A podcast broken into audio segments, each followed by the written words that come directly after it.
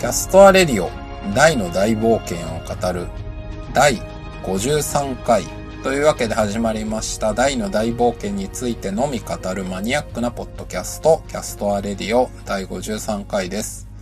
えー、語るのは私まさきとどうも、小田陣です。はい、今週もこの二人でお届けしてまいります。えー、第53話ということでもうなんか50話過ぎてるのが普通になったなとか思いつつですね。えー、だいぶ進んだなと思いつつ、はい。今週は、えー、フェンブレンがやられ、ハドラーが、まあまあタイトルがね、ハドラーの挑戦ということで、ハドラーが大とバランを迎え撃つところまでという、まあそんな回でございましたが、はい。はい。まあ、私が思ったことは、毎度のごとく週刊ダイログに記載しておりますが、えー、まあそうですね。まあ僕は、今週タイトルはハドラーの挑戦なんですけど、まあ、やっぱりフェンブレンさんのことが気になりましたね。そうですね。もう出たてにぶった切られましたからね。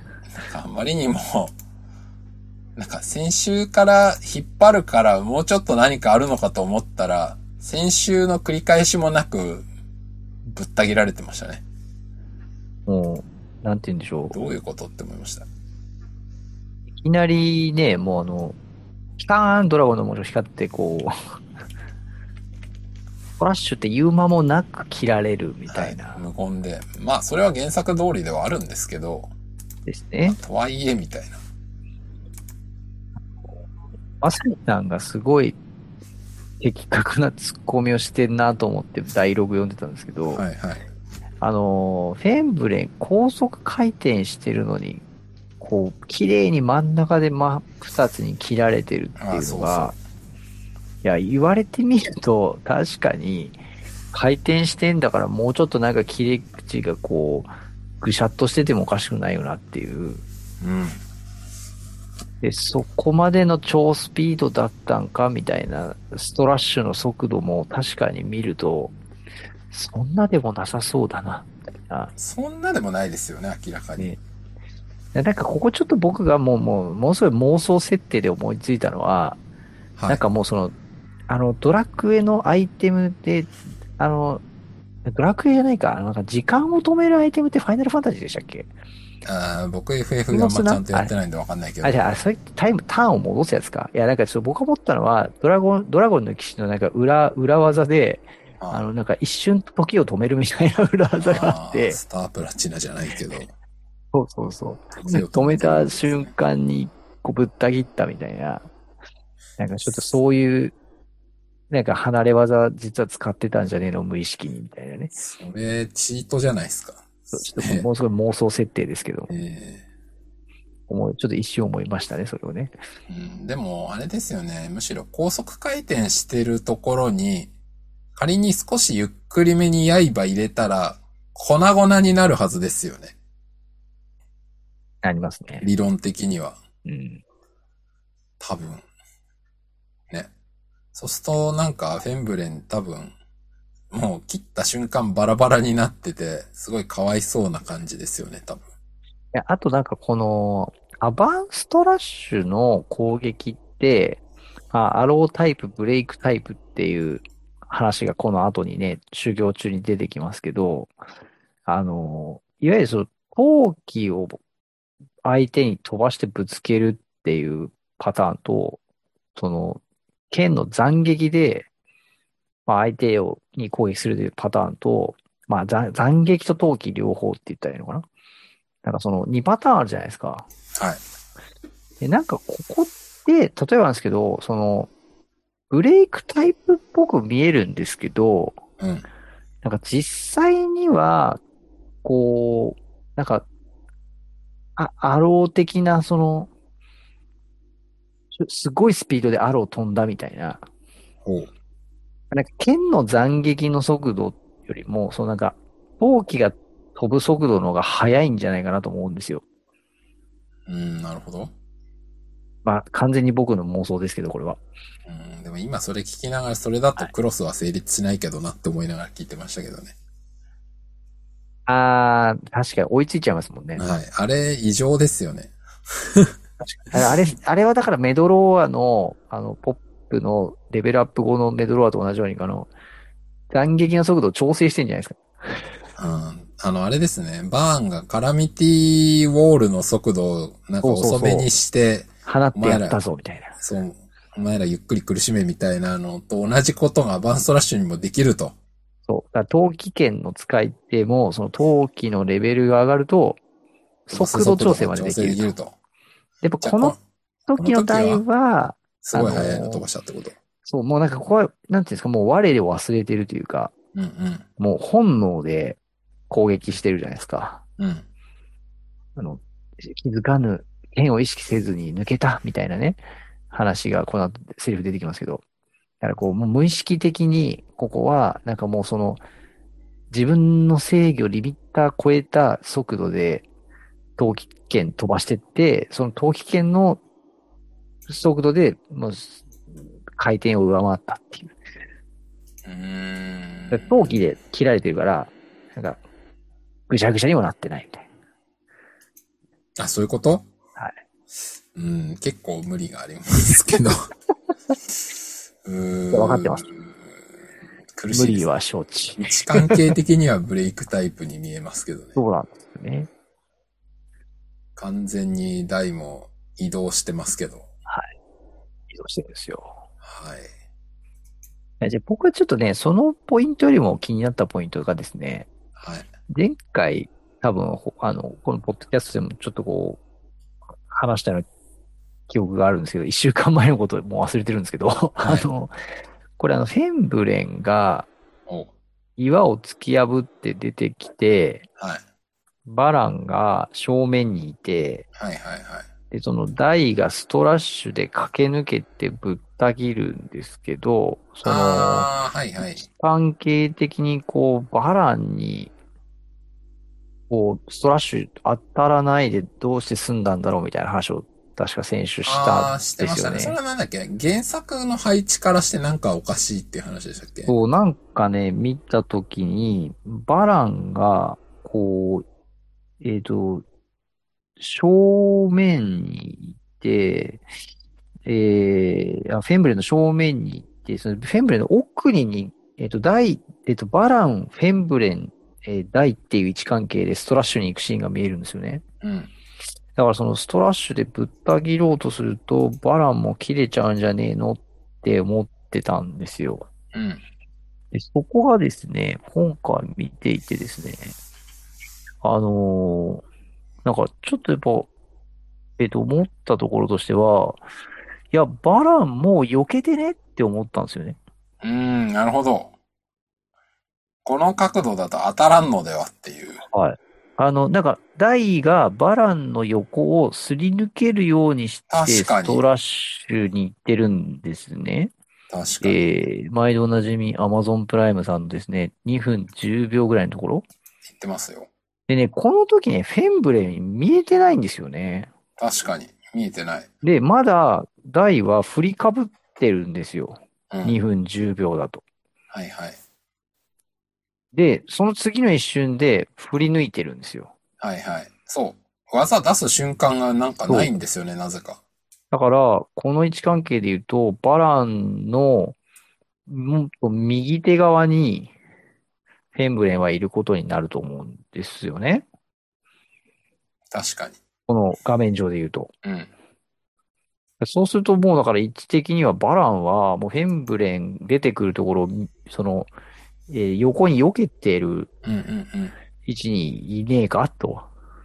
うん。うん。だから、これ別に台がはい。行かなくても当たらなかったんじゃないかという。そうそうそうん。そんな直前で軌道変えれんのかなっていうね、フェンブレンが。うん。なるほど。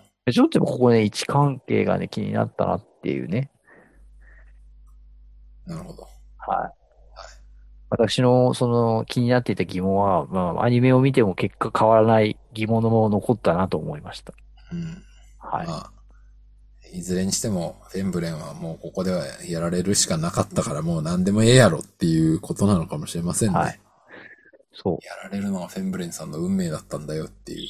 でね、ご注目いただきたいのがですね、そう、誰がスラッシュを決めて、その、はい。奥に着地した時ですね、2分13秒ぐらいのところなんですけど、うん。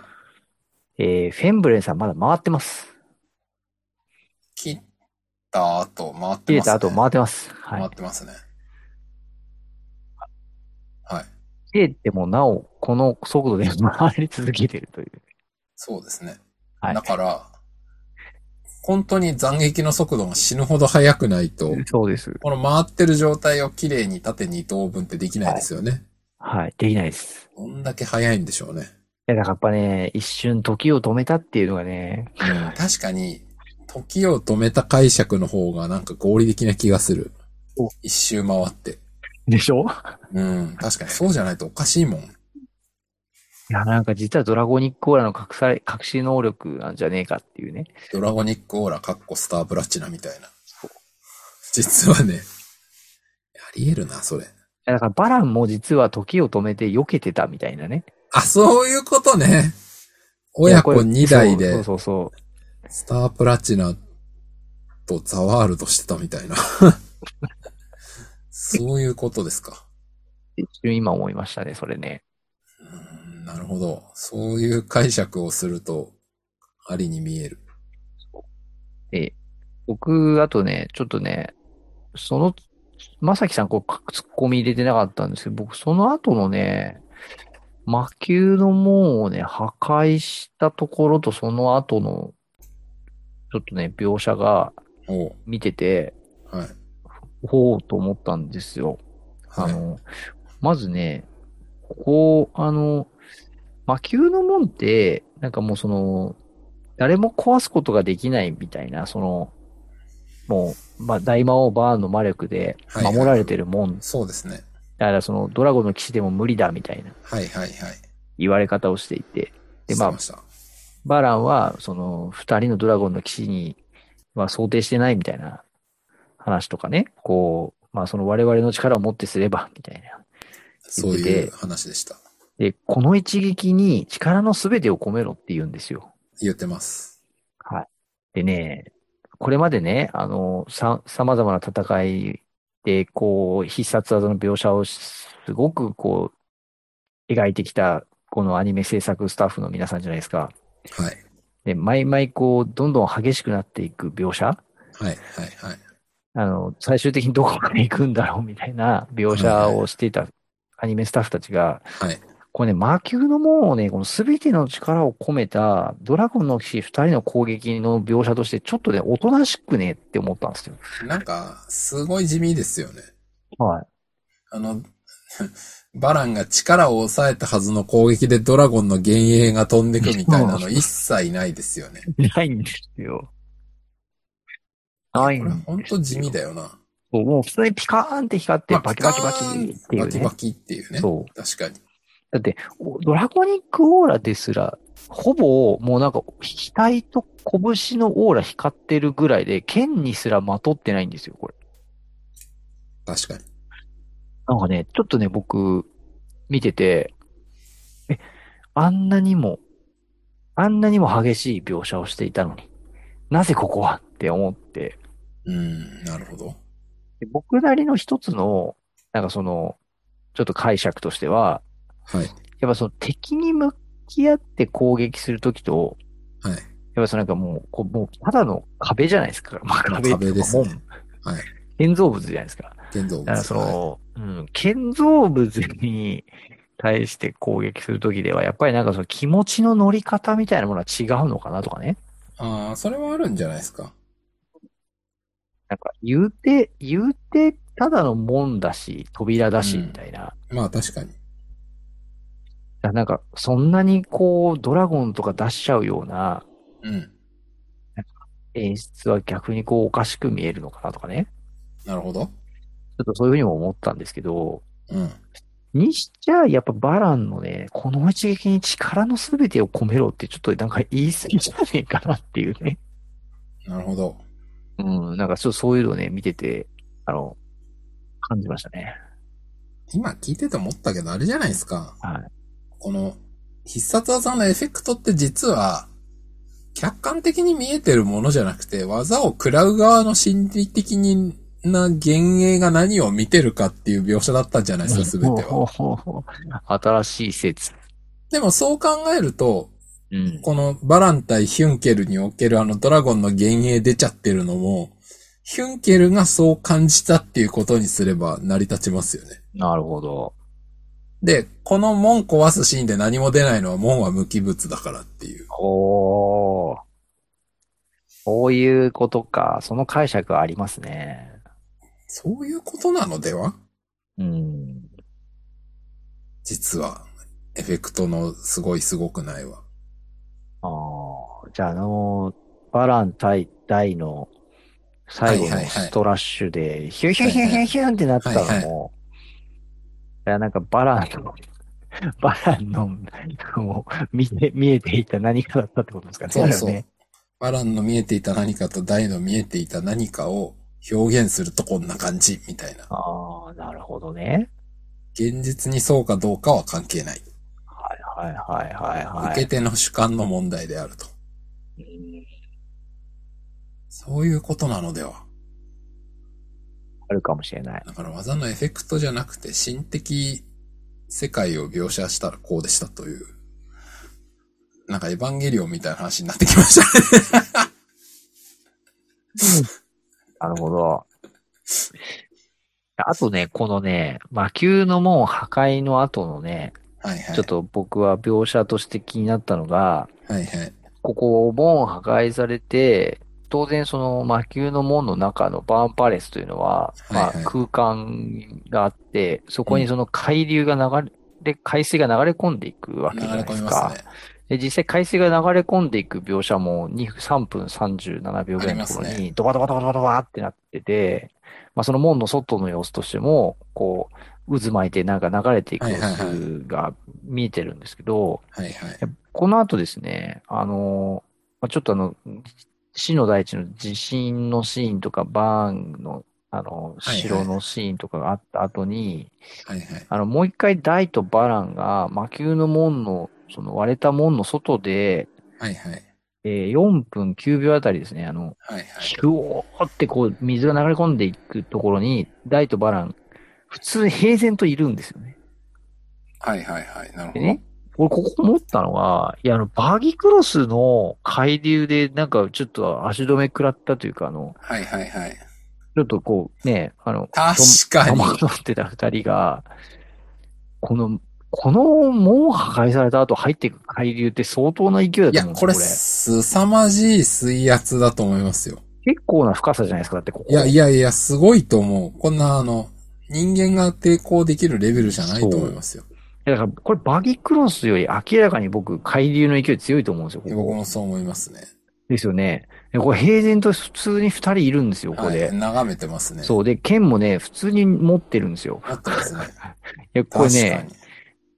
いや、冷静に考えたらこれ、わーって言ってもわーって飲み込まれるのが正しいですよね。って思ったんですよ、ここ見ててな。んならそれに運ばれてハドラーの前までついちゃったみたいな。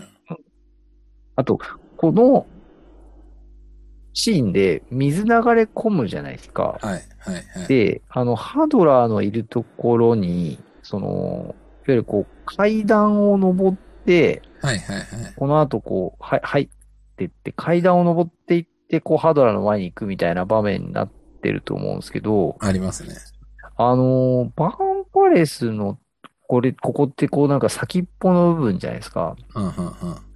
後でこう浮上した時にわかはい、るんはい、はい、はい。ですけど、で、なんか、すんと、そんなに階段、高さあったかなと思って、ああ、なるほど。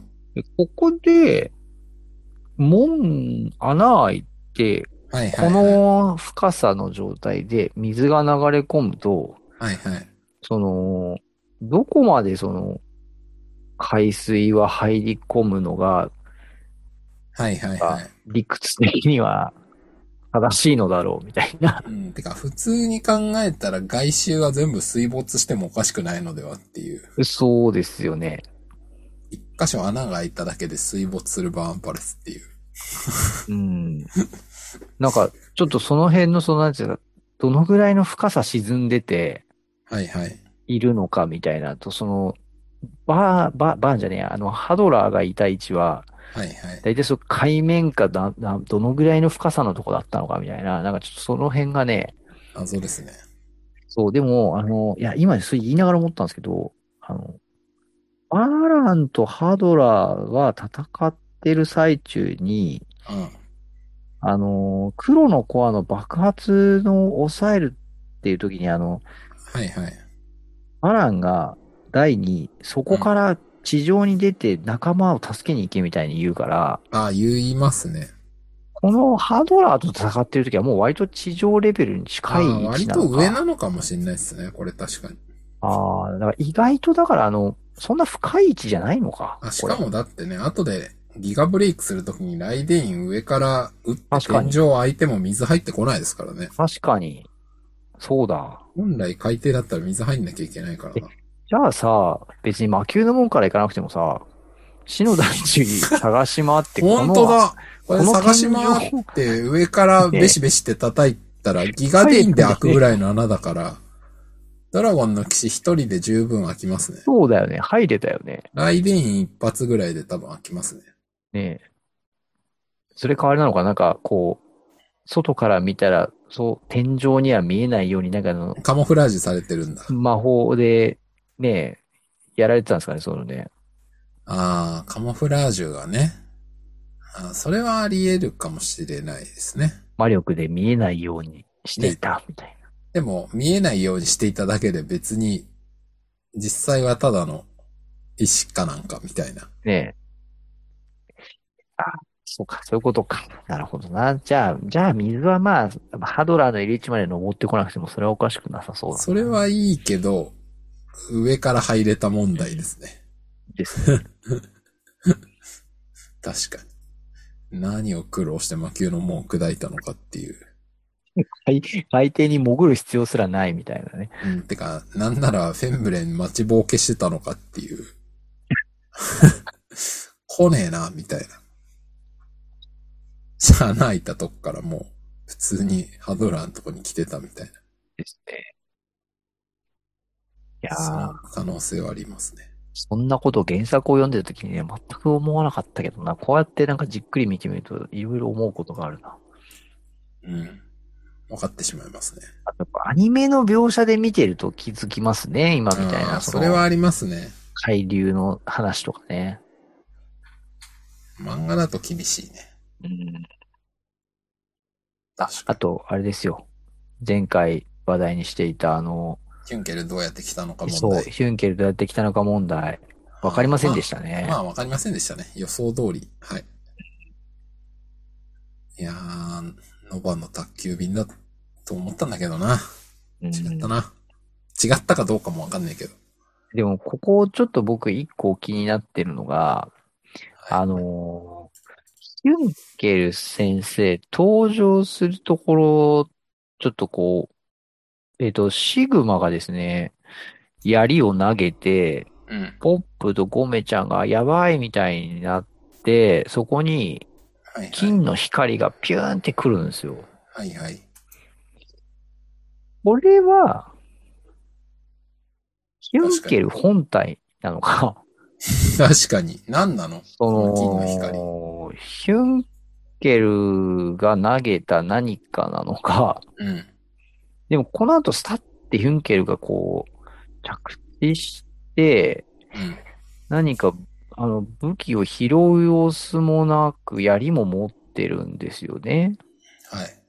だから、あの光は一体っていう、まあ、やっぱヒュンケル飛んできて体当たりしたんかなみたいなね。いやいやいや。まあ、普通に考えたら、ブラッディスクライドまたは、鎧の魔装についている何かを使い捨てでぶん投げた。でもしくはなないでしょうか何らかしらの陶器ああ、そうですね。なですかね。何か知らんけど。うんなんじゃないでしょうか。これ原作ってどうなってた？原作どうだったかな？あ、原作もなんか光の筋がピューンってきてドガーンってなりますね。でも、やっぱなん、それが何かってわかんないですね、これ。なるほど。や、なんかこのピカーンが、そのヒュンケル到着の何かヒントになるかなとも思ったんですけど、全くならなかったですね、これ。全くヒントになりませんでしたね。うんそしてやはり原作を改めて見ると、エイミさんとのやりとりのもう、ほんと次のページには、はいはいはい登。場してるってこの時系列やっぱすごいものがあるな。ワープヒュンケル。いやー、ヒュンケル先生のワープ、気になるな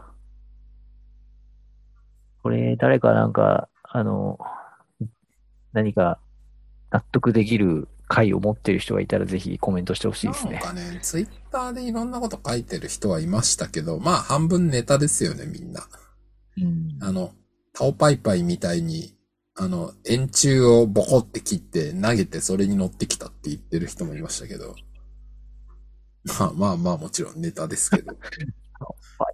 タオパイパイ方式でも、うちの子供たちにこれで聞いたんですよ。うん。あのそう、お父さんちょっとこれわかんないんだけど、ヒュンケルここどうやって来たと思うって言ったら、うん。あのー長男は、あのーまあ泳いできたんじゃねっていう。ああ、泳いだ説も、はいはい、書いてる人いましたね。で、次男は、あの今のタオパイパイ説で、うん。ヒュンケル槍をすごい勢いで投げて、その槍に飛び乗ってきたんじゃないって言ったんですよ。タオパイパイ説ですね。そう、タオパイパイ知らないのに。確かに。槍投げて槍に飛び乗ったんだよって言われて、タオパイパイ知らないのにすごい発想ですよ、それは。俺はお父さん思い浮かばんかったって次男に言ったんですけど、今タオパイパイ説って聞いて、うちの次男なんでタオパイパイ知らないのに、それ思いついたんだと思え実はドラゴンボール超とか、あ、でも別に出てこないか、そもそもタオパイパイが。う。ドラゴンボールうち見てないんですよ、全然。ああ、そっか。そう。漫画も見てないんで、よく思いつきましたね。そう、すげえ発想力だなと思って。でも、槍に飛び乗ってこれないよね。うん。うーん、結構厳しいものがありますね。面白い説ではあるけど。うーん。それだったらまだあの、魔女の宅急便的な感じで、槍に乗って槍から陶器を放出して、あの、槍浮かしてきたっていう方が、なるほど。魔女宅方式、かっこ魔力ではなく、陶器。魔剣戦士ヒュンケルは、ほうきじゃなくて槍にまたがって飛ぶと。魔装の宅急便ですよ。うまい。うんなんかでも、結構陶器万能説あり得るんで、なんかうん陶器を放出したら浮くぐらいできるのではっていう。それ言うと、あれですよね。だからドラゴンボールの武空術とかまさにまあ、まあそういうものです。よね。確かに武空術における木って何かよくわからないけど、木のコントロールによって確か飛べるんで、そうそうそう。確かにね。で、ほら、その木をはーっつってこう放出するとスピードも上がるじゃないですか。はいはいはい、確かに。陶器、あとほら、あの、悠々白書だと、陶器で潜水って浮くじゃないですか。はいはいはい。飛ぶじゃないですか。彼は成功機を使うことで飛べますからね。そうそう確かに飛んでた飛んでた。そういう意味でだから陶器技を使う人が陶器の力で飛べるっていうのはあり得るな。あり得る。一応大々世界では言及はされてないが、あの、他の漫画の状況証拠を集めると、うん。できてもおかしくないのではっていう。あと問題なのは、この時点のヒュンケルはボロボロで、そんな飛べるほどの陶器出せるんだったら戦えるんじゃねっていう話ですよね。確かに。立ってるだけでいいんだみたいに言われちゃいますからね、もうね、ここ。はい、確かに。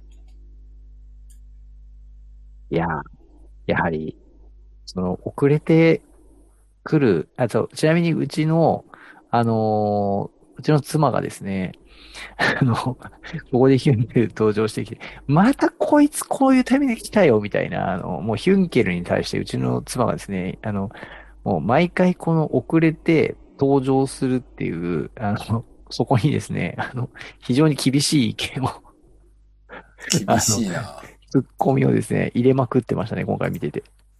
厳しいですね。なんでいつも遅れてくんのみたいな。時間通り来いよみたいな。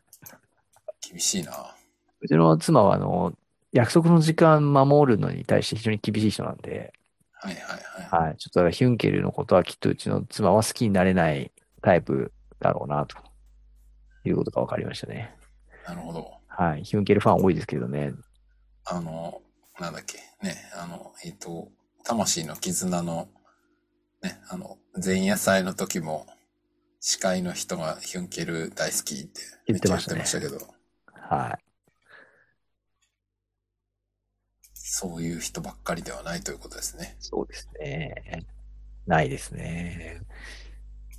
そして、あとあれですかね。あの、これも前回もちょっと触れてましたけど、あの、ダイログにまさきさんが書いてくれた、あの、フェンブレンの行動に対してのハドラーのセリフああ、はいはいはい。うん。いや、これ今回まさきさんの読んで、ああ、これ確かにこの通りだなっていうのをすごい思いましたね。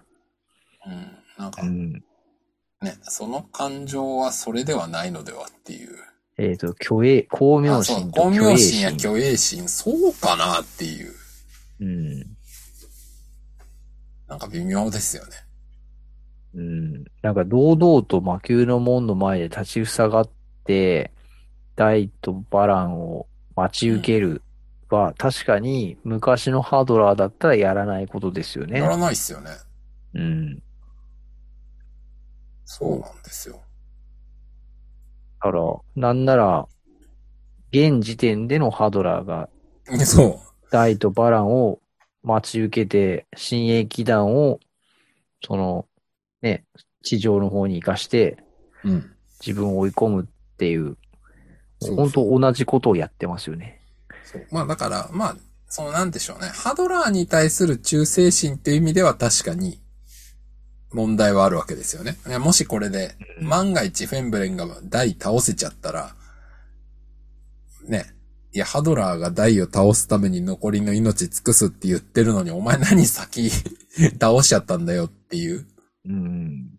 でも、見方を変えると、フェンブレンぐらいに倒されるぐらいだったら、ダイもバランもその程度だったのってあったのではとも言えるんで。あと、なんかまさきさんが、ダイがいることを放置していたのが敗因だったって書いてたんですけど、はいはい。僕は今のまさきさんのコメントを聞いて思ったのは、いや、フェンブレンはそもそもダイは眼中じゃな、になかったんじゃないかなと。ああ、そうだと思いますよ。命をやっねたバランに復讐するのが目的だったからね。そうですよね。だそのバランを倒したい。で、バランを倒すなら、その、次に来るであろうここにいて、待ち構えるのが、最も合理的であろうとそうそう。いうとこですよね。で、ちゃんと作戦を考えて、うん。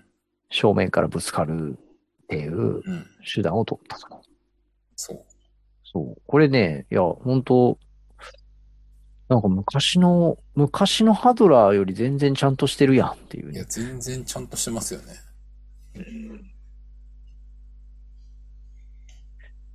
なんかほら、よくあのハドラーが中間管理職的なね、ああ、ね、ああい言われう、方ありますよね。記事とかでね。ね、されるし、その、ハドラーがすごい成長して、みたいな話はでよく出ますけど、う。うん。なんか、ちょっとこの、今回のを見てて、やっぱその、死に玉を過小評価されてしまったっていう、うん。まさきさんのコメントを読んで、やっぱなんかまだだからハドラーは無人として一皮向けたけど、その、まだまだその、なんて言うんでしょうね、こう、部下に対して、なんかちょっとこう、接する、接し方としてのこの、なんて言うんでしょうね、まだちょっとこう、整ってない感じ？そうですね。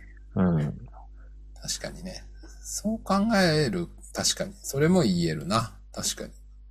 やっぱこの後、黒のコアを突きつけられて、まあこの時点ではあれですもんね。まだ一応、なんて言ったらいいんですか。バーンへの忠誠心が残ってますからね。忠忠誠心っていうか、まあ、け権力、うん。バーンという権力に従うっていうのが前提で残ってるから。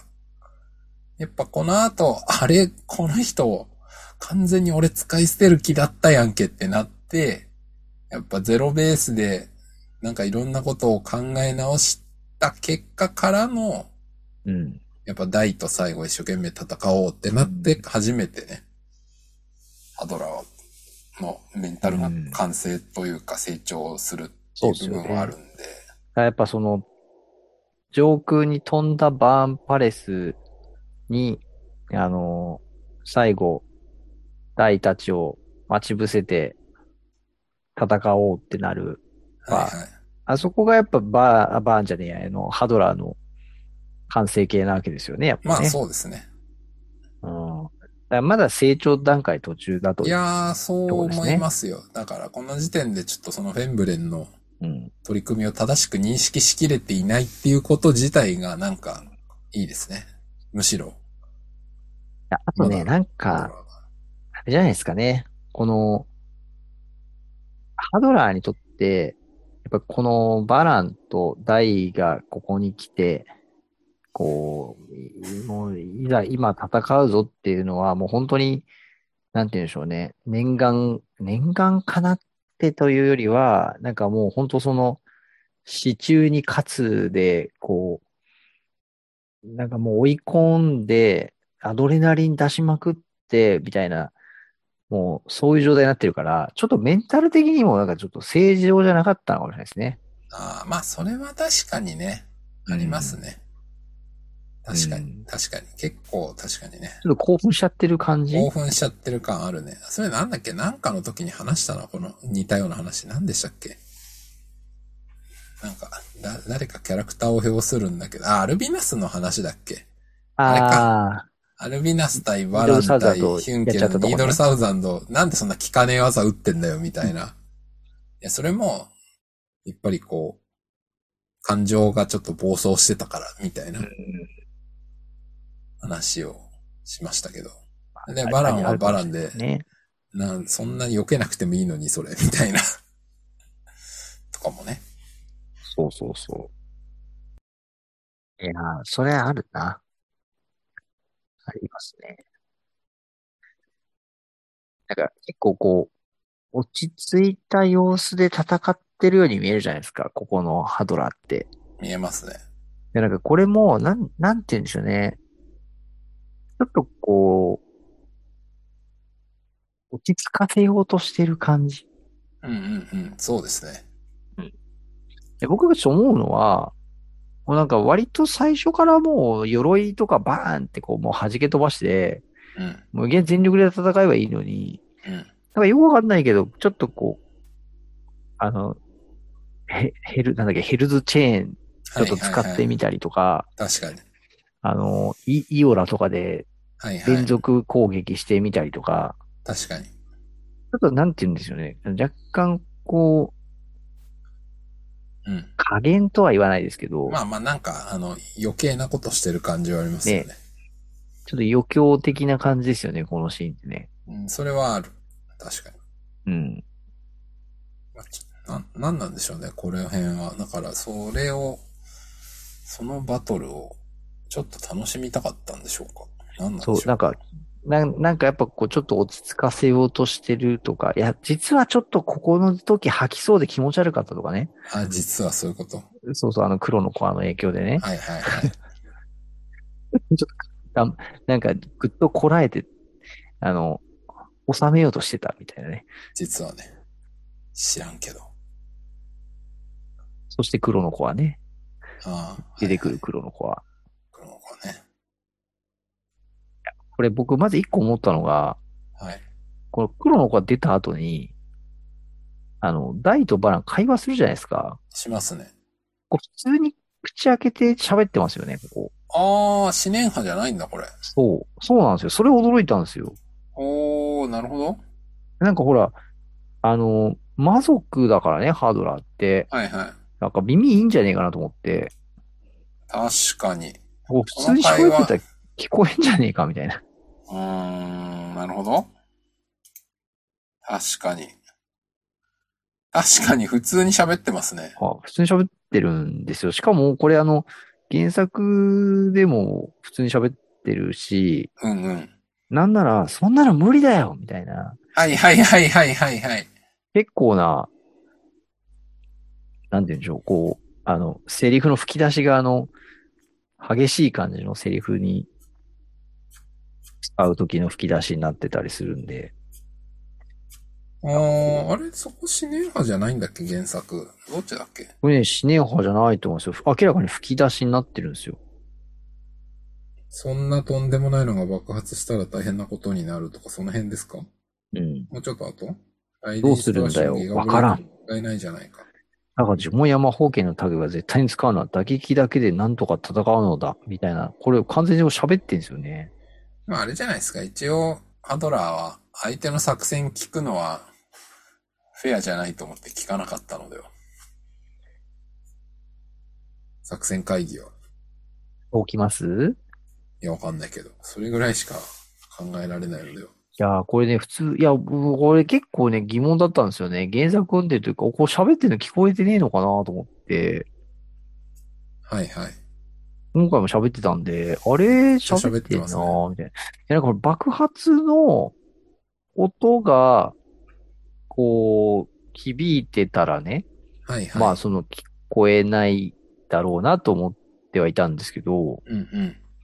まあそんなにその爆発音残ってるわけでもないから、うんうん。この後聞こえちゃったねえのかみたいなね。はいはい。で、ちょっと思ってました、ここ。なるほどね。うん。確かに。うーん、ハンドラーが聞かないようにしてくれたんでしょうか。うん。まあ、その可能性もある。そうなんすよね。まあ、意外と小声なのかもしれない。ああ、まあシンプルにね、小声、小声ね。もう、なんか、うん、小声で喋っててなんか言ってない奴らみたいな。うん。そうか。まあ、ボソボソ喋りぐらいならまあそうか。うん。そうかもしれません。それはそんなに、あれか。気にするほどではないか。小声だな。うん。うん。はい。そんなところなんあとあれか。あとね、まさきさん書いてたね。バーンがチェス盤を壊すやつね、僕もね、あ、オリハルゴン消えたって思って見てましたよ。うんうん。うん。そう。でも僕、ダイログに書いた通り、あれ、オリハルコンじゃないのではっていう。オリハルコン消えちゃったら、マキシマム軍団の材料がないんで。僕は、なんか、マキシマム軍団って、あのーそもそもあったのかなと思ってたんですけど、そうじゃないんですかね。え、え、ど、ど、ど、どういうこと？え、いや、なんか、バーンパレスの掃除屋って言ってるじゃないですか、マキシマムたちって。はい。あだから、なんかその、あれ、なんかもう前からいた設定だったんじゃないのかなと思ってたんですけど、あー、なるほど。あ、そうじゃないのか？うーん、まあまあ、いや、ただ、どっちでもいいんですけど、先でも後でも。うん。いや、ここで壊したコマがオリハルコンだったら、マキシマム軍団の材料が、というか原料がないじゃないですか。っていう話。あ僕が思ってたのは、なんかもうそのコマとは別にすでにもうマキシマムたちが存在してて、そのコマは、なんかまた別のオリハルコンのあ、別の、チェスゴマなのかなと思ってました。でもそれよくわかんなくないですか？だって、マキシマム軍団のうん。ポーン7体しかいないんですよ。で、ヒムが後で、うわ、俺運良かった。8分の1だもんなって言ってるから。ああ、だか、らら、ワンセットの中から、おハドラー軍団とマキシマム軍団が出来上がったっていうのはその通りですよね。設定としてはね。だと思ってて、うん。で、僕はそれよりも、さらにもうワンセット別にあるみたいな思ってました。あー、そうなのかな。うそんなにそんなにオリハルコンのコマないかなそんなにオリハルコンのコマないんじゃないですか。いや、知らんよ。知らんけど。いや、でも、そん、そ、もっとあるんだったら、マキシマムもっと持っててもいいじゃないですか。軍勢。ああ。なんでその、チェス軍団たちに使ったのは、そのハドラーのとマキシマム合計で1セット分しかないのかはよくわかんないなと思って。うーん。って考えると、ここで壊したコマはそもそもオリハルコンじゃねえっていう方が、なるほど。辻褄合うのでは。なるほど。そうか。まあ、あとそもそも黒い方の素材が何なのか誰も知らないっていう問題もありますけどね。で、黒魔賞とかあったらびっくりしますよね。よっぽどやばいじゃないですか。えらい、黒魔将軍団、やばくないですか？全員爆発しますよ。もうだってバーンの魔力吸いまくってますからね。黒魔将軍団やばいですよ。あの、ダイが、あの、うかつにアバンストラッシュなんか決めようものなら大爆発ですよ。で、それ言うと黒魔賞に禁呪法で生命体化させるみたいなことできるんですかね？あできるんじゃないですか？オリハルコンができるぐらいだから。ねえ。鉱石に対してそういう呪法が効くってことですもんね。いうん、多分できるんでしょう。や、最強軍団じゃないですか、それ。最強だけどコントロールできなかったら大変なことになりますよ。魔球の中で爆発したら死にますよ。みんな。もう、あれ、ば爆弾は級ですよね。爆弾員はなんかの日じゃないでしょ。もう常に爆発の、せ世界滅亡クラスのいや、本爆発の当ですよ。やばいっすよ。黒魔将軍団作ったら自殺行為ですよ。いやー、ちょっとそれ魔界編で出てこないかな。黒魔将熊将呪軍団法。生命体やばいでしょ。危険すぎでしょ。メドローアとか当てたらどうなるんですかね。メドローアはセーフじゃないですか、多分。消滅するから。それ言うと黒のコアの爆弾にメドローアぶち当てると消滅しますかね？ああ、でも、それできるんだったら、あれですよね、最後、あの、キラーオブバーン止めに行くときにマトリフがメドローアで、なんかあそこにいるジャミラスみたいなやつにおめえが消えなって撃ってるんですけど、うん。あれまず先に黒のコアに撃ってばよかったじゃんってそうことになそうそうりますもそう。んね。いや いや、いやそっちに撃たんでもみたいな。いや、あとほら、あの、最後の最後のさ、キルバーンのやつ。あー、確かに。ポップがメドローアでうん壊せばよかったって話ありますよね。MP0 とは思えないから、その後ルーラしてるとこ見ると、うん。メドローアで吹っ飛ばせばよかったっすね。じゃあやっぱメドローアだとダメっていう設定なんですかおね。約束があるんですかね。でもこれ、いけ三そうですよ条先生にね。聞いてみます？これ。黒のコアはメドローアを放ったら消せるんですかですかうーん。なんか普通に考えたら消せそうじゃないですか。シャドウを当てて、その、凍らせることができるってことは、うん。その魔法力そのものを、はいはいはい。その黒のコアに当てること自体はセーフってことですよね。セーフですよね。かつ、その魔力炉みたいに、メドローア当てても魔力そのものを吸い取って無効化しちゃうってことじゃどうもないんじゃないかっていううん。気がしますよね。うん。だって、そんなことできるんだったら、あの、シャハルの鏡なんか使わないでも、黒魔将の鎧でも作ってれば魔法効かないわけですから。うん。ね。吸い込んじゃうんだったら。な、そうだからそのあれか、でもシャドウは表面で凍るから大丈夫みたいな、なんか言い方してた。まあ一応、そうですね。ありましたよね起爆させるほどのエネルギーを与えずに表面だけ凍結させるからいいって言ってましたね。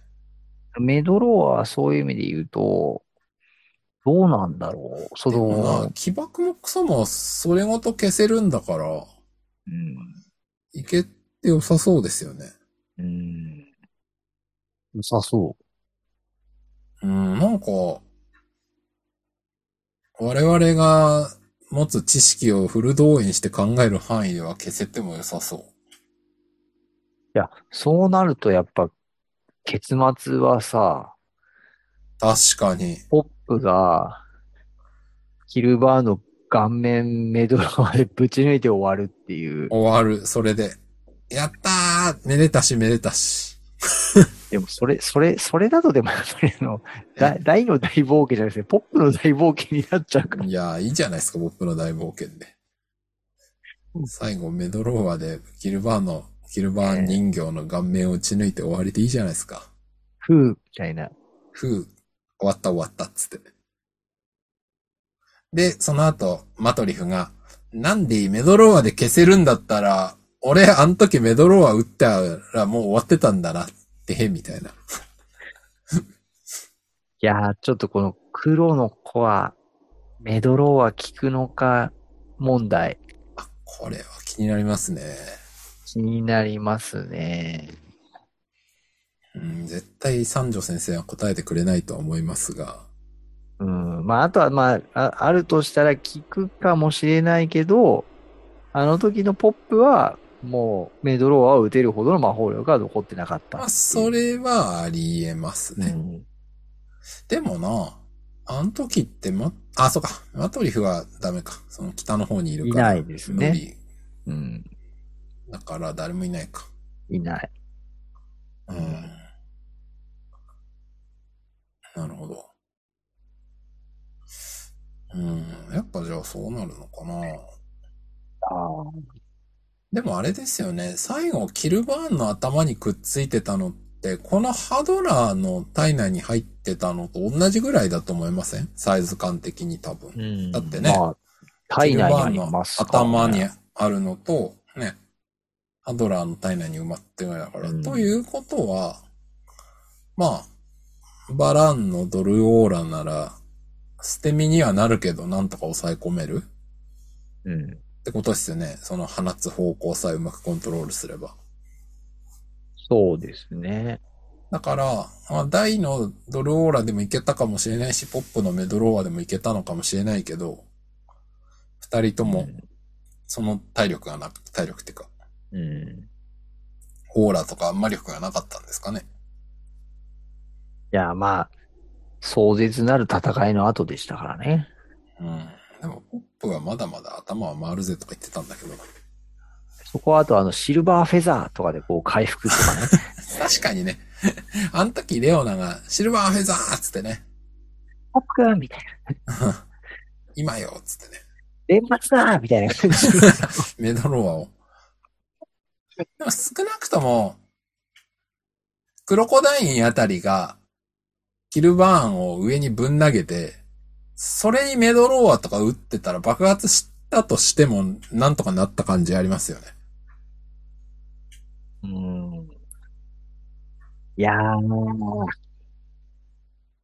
いやいやー、ベドローは効きそうだな聞きそうですね。あんま聞かない理由がなさそうーですね。ねなるほど。聞いちゃうといろいろ、いろいろあれってことになりますけど。でもそれ言うとさ、はいやっぱシャハルの鏡ってとんでもねえっすよね。チャールの鏡って何なのか問題ですよね。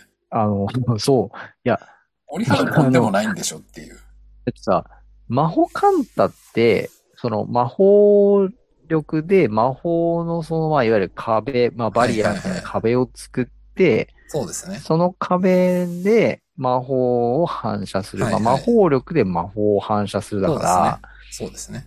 なんかわかるんですけど、そうですね。シャハルの鏡って、まあ、その呪文と同じ効果を秘めた伝説の武具っていう位はいはいはい。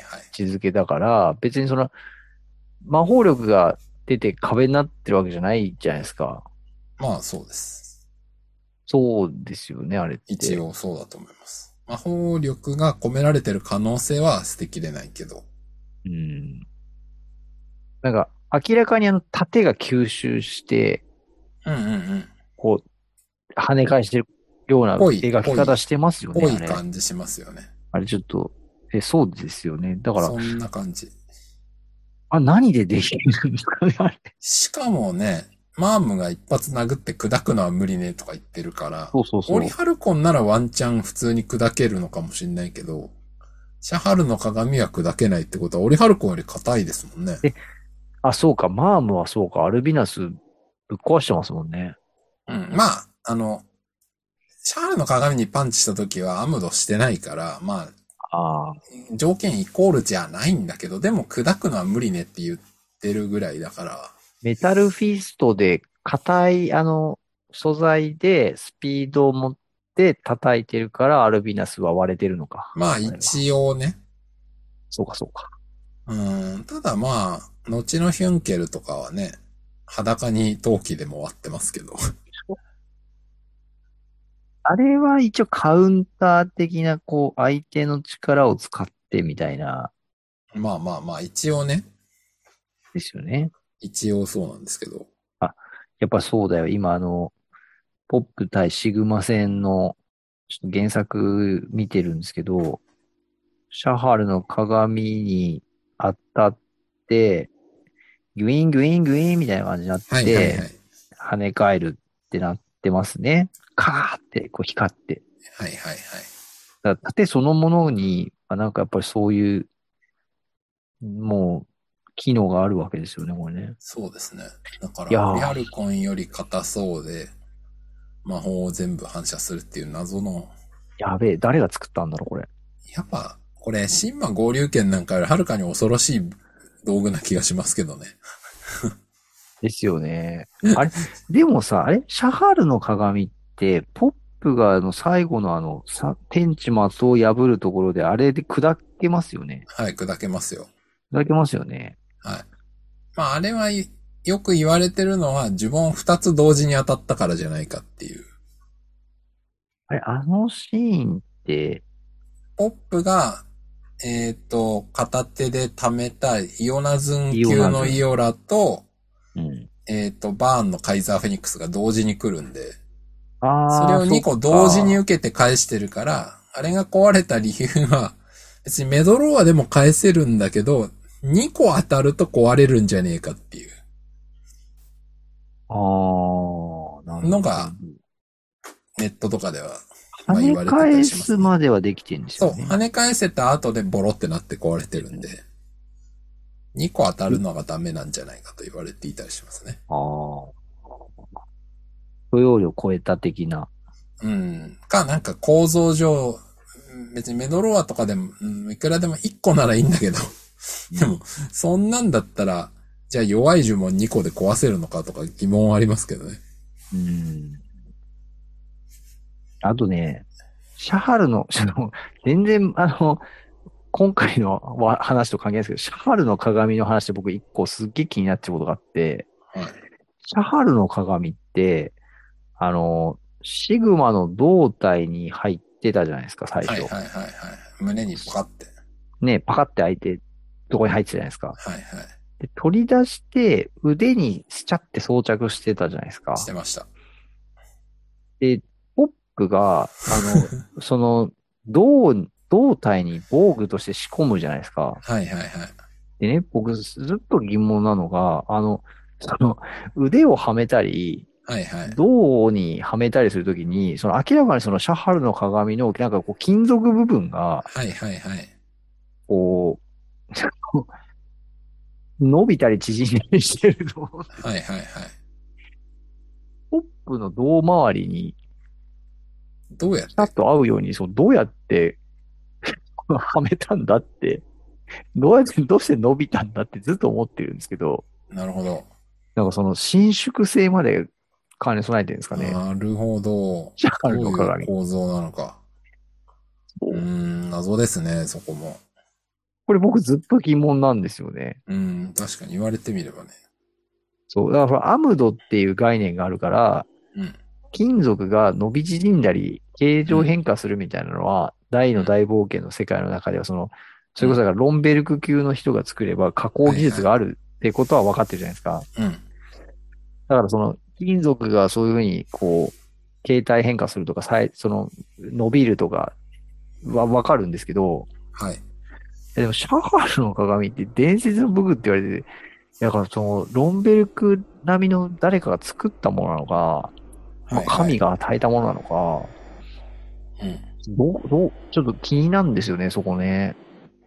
いやー、まあ、一個考え、僕が思ってたのは、シャハルの鏡はただの平たい盾みたいなもので、あくまで、シグマがつけるときは、シグマの体の側が柔軟に、彼らはだって金属生命体で伸び縮み可能だからうん、その盾を取り付けるのに合うように体をうまく動かしてた。うん。アームを出すなりなんなりね。うん体から。っていうことなんじゃないかと僕は想像しています。でポップに関しては、そうではなくて、普通に盾として紐かなんかで結んでたんじゃないかと。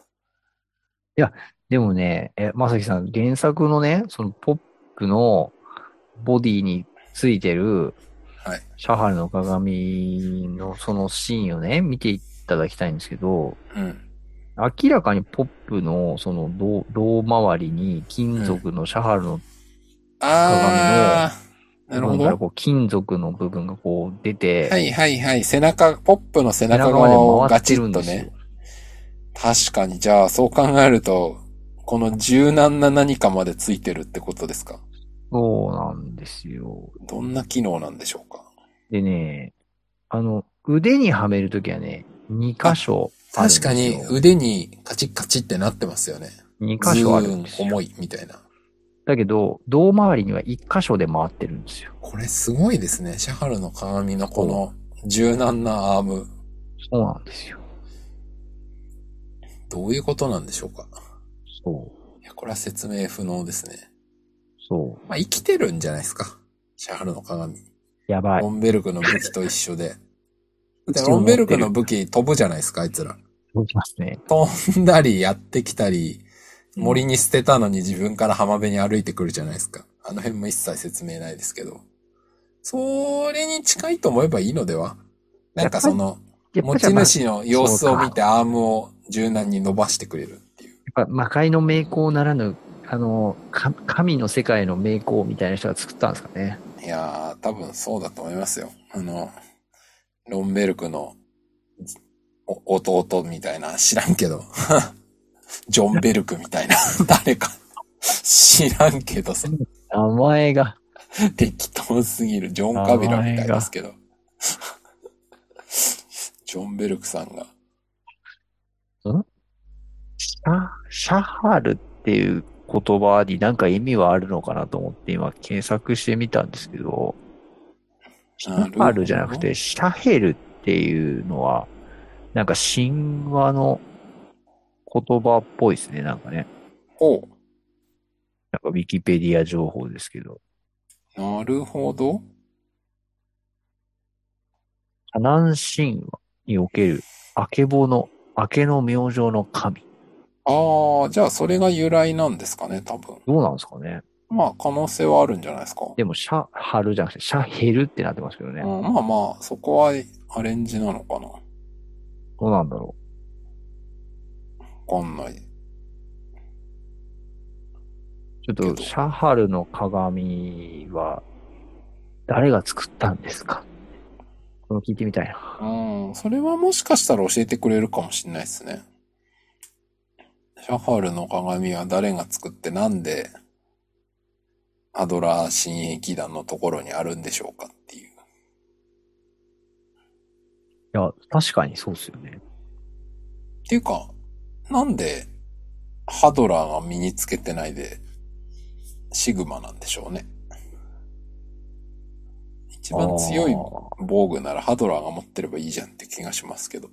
氷魔生物に改造した時にね、体に仕込んでもよかったですよね。まあそしたら黒の皮に気づくと思いますけど。いや、でもほら、盾として、手につけてもいいじゃないですか。鉄鋼というかて。か別に仕込まなくてもあの柔軟性だからいらないのでは。うん。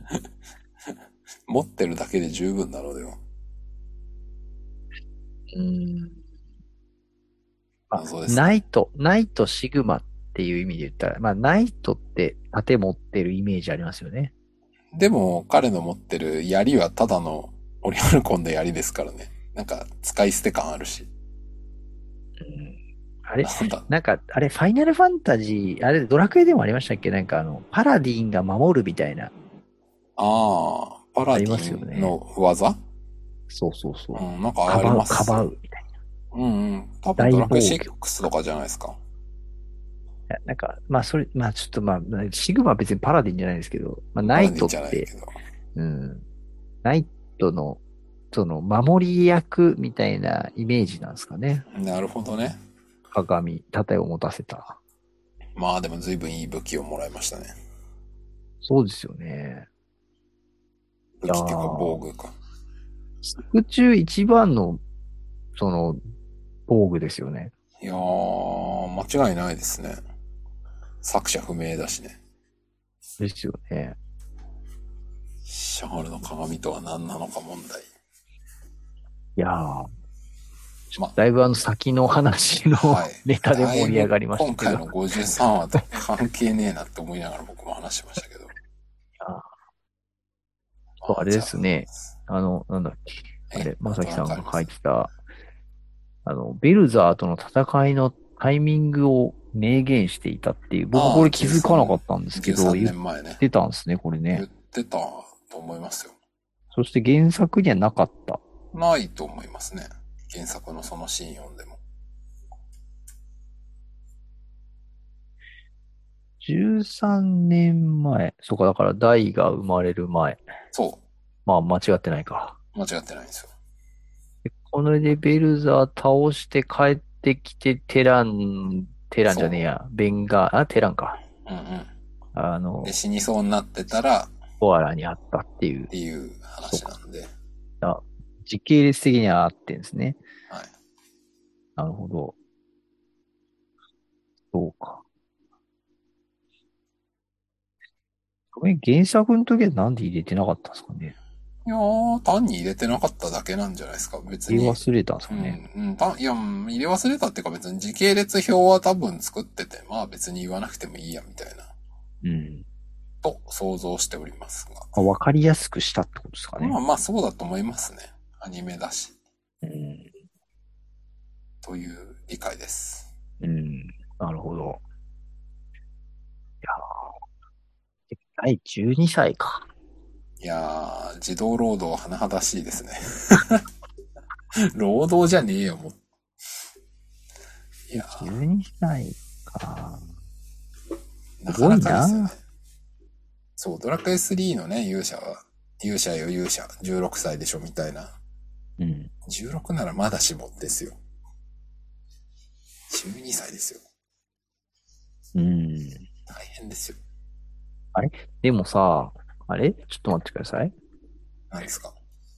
アバン先生がハドラーを倒したのは ?16 ぐら15いじゃない？年、15年前うーん、確かそれぐらい？で、いや、ちょうどね、今僕、あの、大の大冒険の元々のジャンプコミックスの今21巻を今回の、あの、原作場面なんで開いてたんですけど、うん。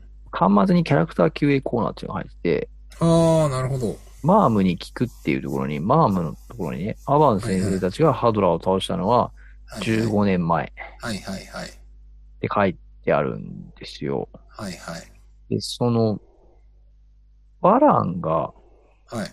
ベルザーと戦ってたっていう語りのところで、あの、ハドラーが地上で暴れていた頃にみたいな、黙殺しても仕方なかった小物だったっていう話か。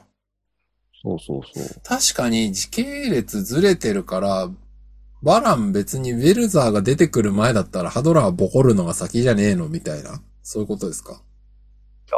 そうそうそう。だからその、だから、うん、15年前ぐらいから何年もかけて、ベルザーと戦ってたってことなんだろうか、みうたいな。ーん、そうなんじゃないですかね。その、さ、13年前っていうのは最後、とどめを刺したのが13年前であって、うん。なんかそれまでに長期的に3年5年かけて戦ってた可能性はありますよね。いやしかウェルザーも一人じゃないからね。それ、バラン一人で、3年5年かけてベルザー倒しに行く戦いって相当な戦い、しかも途中で黒の子が使われて、うん。大陸すべて吹っ飛んでんのに彼生きてますからね。確かに、ベルザー何やってるんだっていう疑問ありますよね。いやバランどうやって生き残ったんだっていうのもあるじゃないですか。うーん。まあなんか、勝手な予想ですけど、はいなんだっけあの、爆発じゃなくて、何のかのダメージじゃなくて、音とかでしたっけ？あ、その、距離の2乗に比例して威力が、あの、2分、N 分の1に減衰するみたいなのあるじゃないですか。うんああいう、そういう物理学的な。だから、なんかあの、原作も読んでてもそうなんだけど、黒のコアの爆発してるところと、あ、あの、バランの距離がまあまああるように見えるんで、あの、ベルザーさんが 正しいゼロ距離爆発させられなくて、いいや、えいって使ったら大陸吹っ飛んじゃったっていう。誤爆的な。うーん、まあそう考えるとベルザーすげえ頭悪いなって感じしますけどね。うん。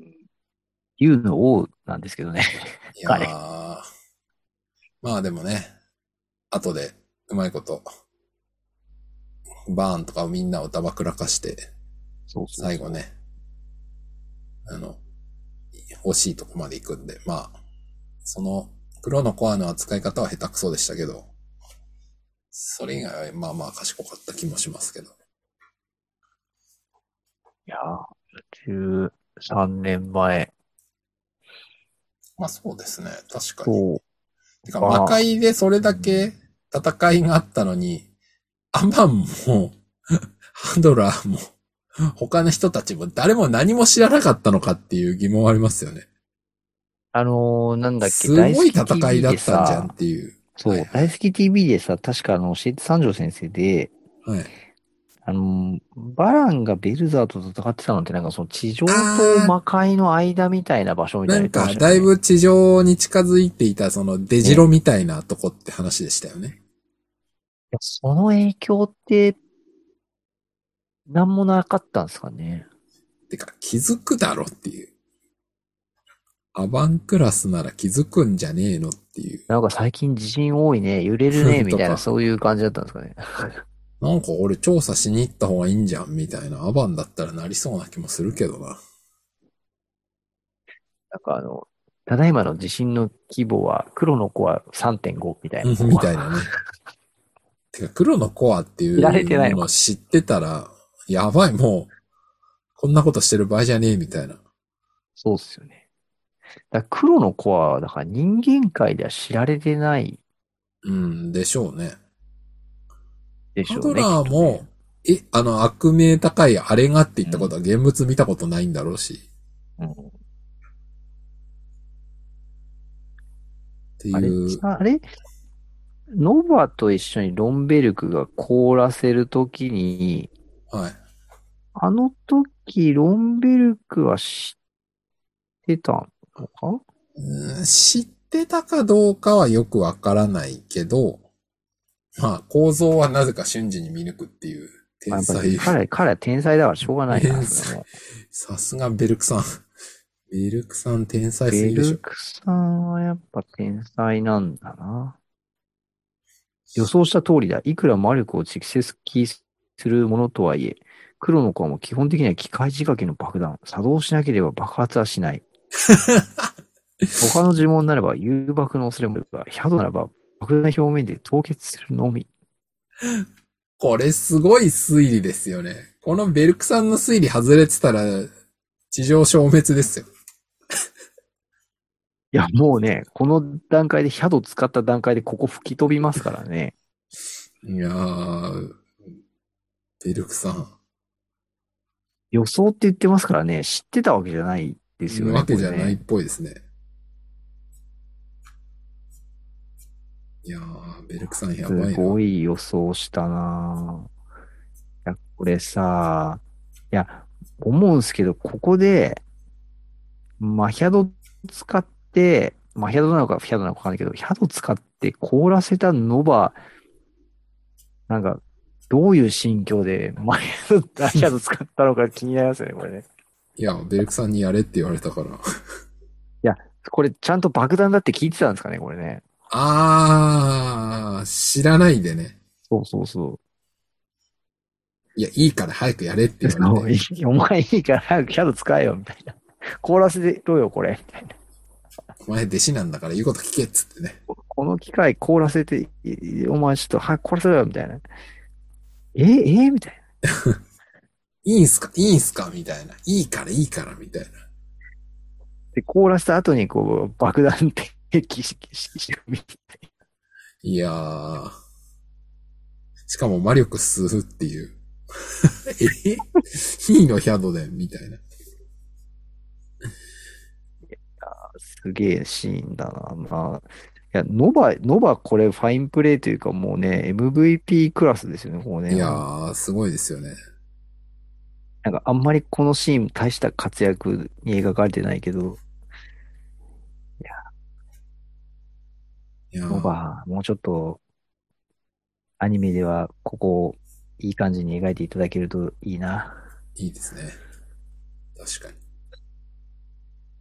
まあ、また今回も関係ない話を。まあ関係ないっていうかさ、53話とはあまり関係ない。先の話にもうちょっと盛り上がりすぎですね、僕たちね。先の話が多いポッドキャストですね。そうですね。ネタバレをしすぎるポッドキャスト。まあ別に、前回読んだ人しか聞いてないと思って全く問題ないんですけど。今回大好き TV はなんか話題特別なかったですかね？えー、まああったかもしれないが、僕も一週間前、いや嘘だ、3日前か。あまり覚えていない。なんか新情報も特になかっ盛り上がりすぎてネタバレのため大幅にカットさせていただきましたっていう流れで終わってますけど、これなんだっけ？よく覚えていない。なんだったかな？ああ、最後ですか？なんか最後はそんな感じで終わって、ちょっと面はい白はいはいかったっていう。はいはい。なんだったっけまあいいです。なんか、あれですよね。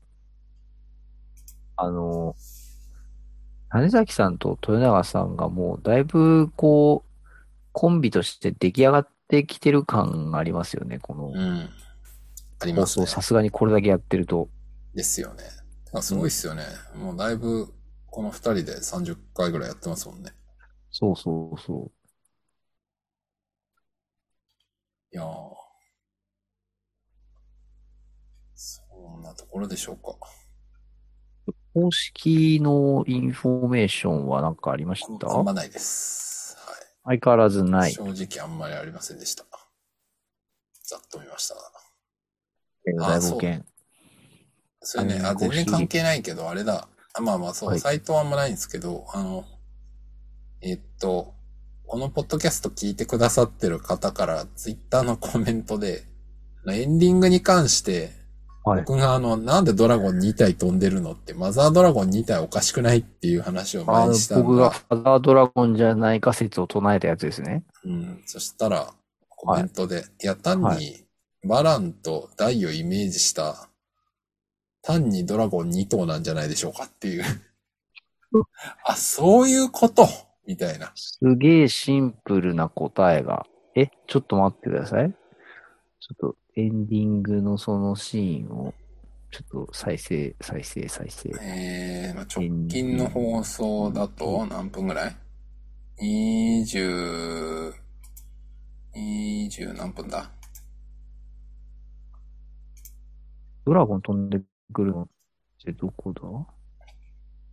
最後の方いや、最初の方だっけエンディングの。え、ちょっと待って。どこだ？ん？出てこないぞ。えー、エンどこだ？ディングの最初の方だっけ？あ、いや最後の方かな？あれ？でも俺ドラゴン2頭見た気がするんだけどな。あれ？ドラゴンが1頭最初に、あいるいるいる。23分10 11何秒秒。10秒台。うん。そう。これが単に、大とバラのイメージなのではという。あ、なるほど。みたいな。確かにマザードラゴンと産毛などが違うのではみたいな。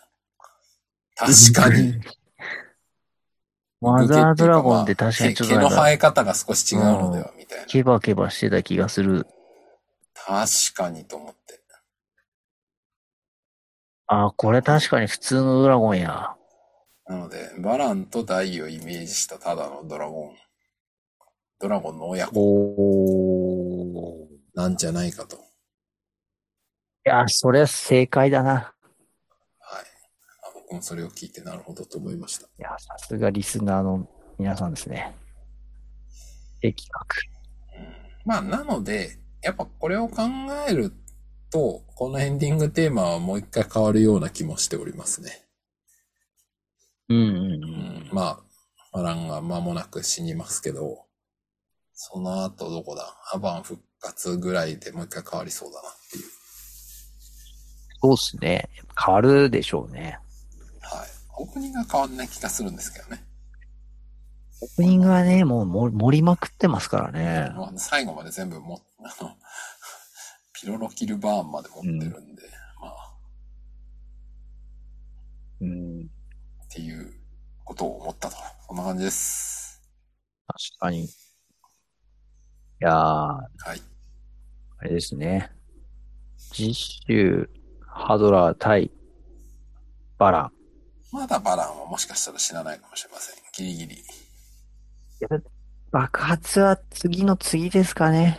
そんな感じがしますさねら。、あの、おそらくあの、さらば我が子よみたいな。っていうタイトルが、あの、原作でありますけれども、多分そうなるでしょう。あの、ペース的に見てもちょうどですね、おそらく、えー次の次ですね。次の次でね。ああ。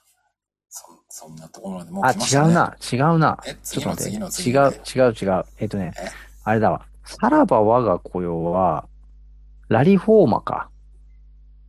ああ、じゃあちょっと違うか。と、えっとね、ちょっと待ってね。これで言うと、そう、さらば我が子はラリフォーマをするシーンなので、えー、次の次の次ですね。多分3話先か、な、3話か4話先ですね。バランがうん。お亡くなりになるのは。ただ、あれですね、タイトルが、原作だと父バランの死っていうタイトルになっちゃってますけど、多分そうはしない気がするので、はい。まあ、どんなタイトルになるかはわかりませんが、はい。まあ、そんなところでしょうか。そうですね。はい。じゃあ、はい。今週もお聞きいただきましてありがとうございました。ありがとうございました。